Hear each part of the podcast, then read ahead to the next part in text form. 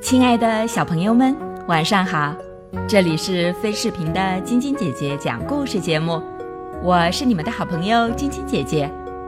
昨天的故事里讲到，小青蛙跳跳很伤心的时候，遇到了小鼹鼠默默，他们做了自我介绍。跳跳，能请你告诉我，你眼前看见的东西吗？默默突然请求道。咦，我看到的东西，多奇怪的问题呀！跳跳愣了一下，指着眼前的草地说：“比如说吧，地上有很多彩色的树叶。”默默又问：“你还看到了什么？”蓝色的天空，绿色的草地，还有几棵树。你为什么这么问呢？跳跳觉得更奇怪了。所有这一切，我全都看不见。默默说：“别忘了，我是鼹鼠啊，生来就是这样的。”你什么也看不见？跳跳惊讶的问。他从地上捡起两片落叶，举到默默的鼻子下。连这树叶也看不见？看不见。默默耸了几下鼻子，我只能闻到树叶的气味，多可惜呀！跳跳久久的看着手里的叶子，这两片树叶非常漂亮，金灿灿的，就像秋天的太阳。你等一下，跳跳说着，把默默背到背上，然后爬上一块大岩石，看。这草地洒满了斑斑点点的秋天的落叶，看起来可真美。肯定很美，默默说。可惜我看不见。是呀，你看不见怎么办呢？跳跳想了一下。这样吧，我们坐在这儿一起等太阳下山。我会把看到的一切细细的描述给你听。默默听了，好高兴啊！两个人肩并肩的坐在大岩石上。我能摸到云彩吗？太阳有多大？是用一根绳子吊在空中的吗？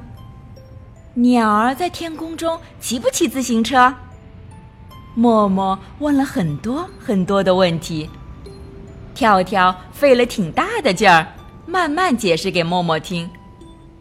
跳跳也把眼睛闭上，就像默默一样，什么也看不见。两人就这么坐着，一起倾听鸟儿歌唱。这时，默默问跳跳：“你现在心里还难过吗？”“不难过了，我觉得。”自己是世界上最幸福的小青蛙。跳跳拍着手说：“可以看见身边这么多美丽的东西，真是开心。”不知道为什么，我觉得就像获得了新的生命一样。跳跳兴奋地从大岩石上跳了下来。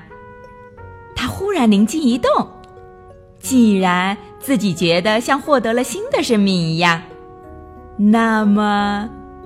那么，这就可以算是自己的生日啊！从今天开始，我也有真正的生日啦！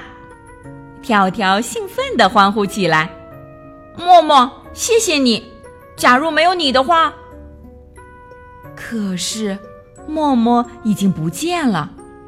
跳跳本想邀请默默去参加他的生日聚会的，此时。笨笨正在家里为跳跳担心呢。天开始变黑了，笨笨决定出去找跳跳。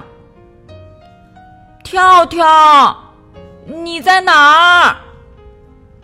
笨笨在朦胧的黄昏里，一声声的呼唤着：“蹦蹦，我在这儿呢。”跳跳答应着，大步大步的朝笨笨跳来。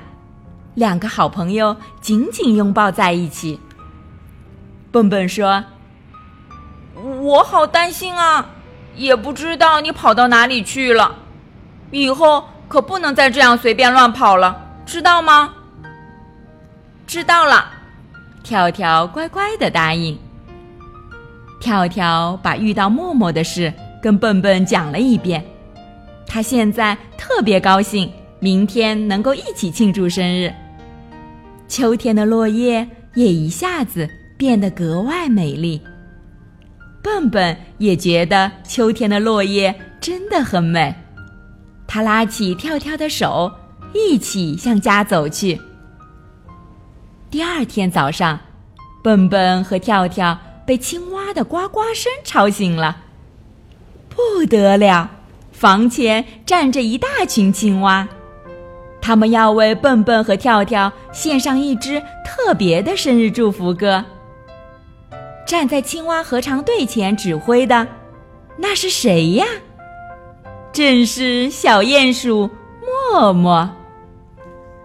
好啦，小朋友们。这个故事就讲到这儿了。今天是上海市嘉定区华江小学一年级于伟涵小朋友的生日，晶晶姐姐和小点点还有小朋友们在这里祝我们的小宝贝生日快乐，每天都开心快乐的成长哦。喜欢晶晶姐姐讲故事节目的朋友们，可以关注微信公众号“飞视频”，收看我们每天为小朋友们精心准备的视频节目。也可以通过喜马拉雅收听晶晶姐姐讲故事电台广播。宝贝们的家长可以将小朋友的生日、姓名和所在城市等信息，通过飞视频微信公众号发送给我们，我们会在宝贝生日当天送上我们的生日祝福哦。小朋友们，祝你们做个好梦，晚安。小点点也祝你做个好梦，晚安。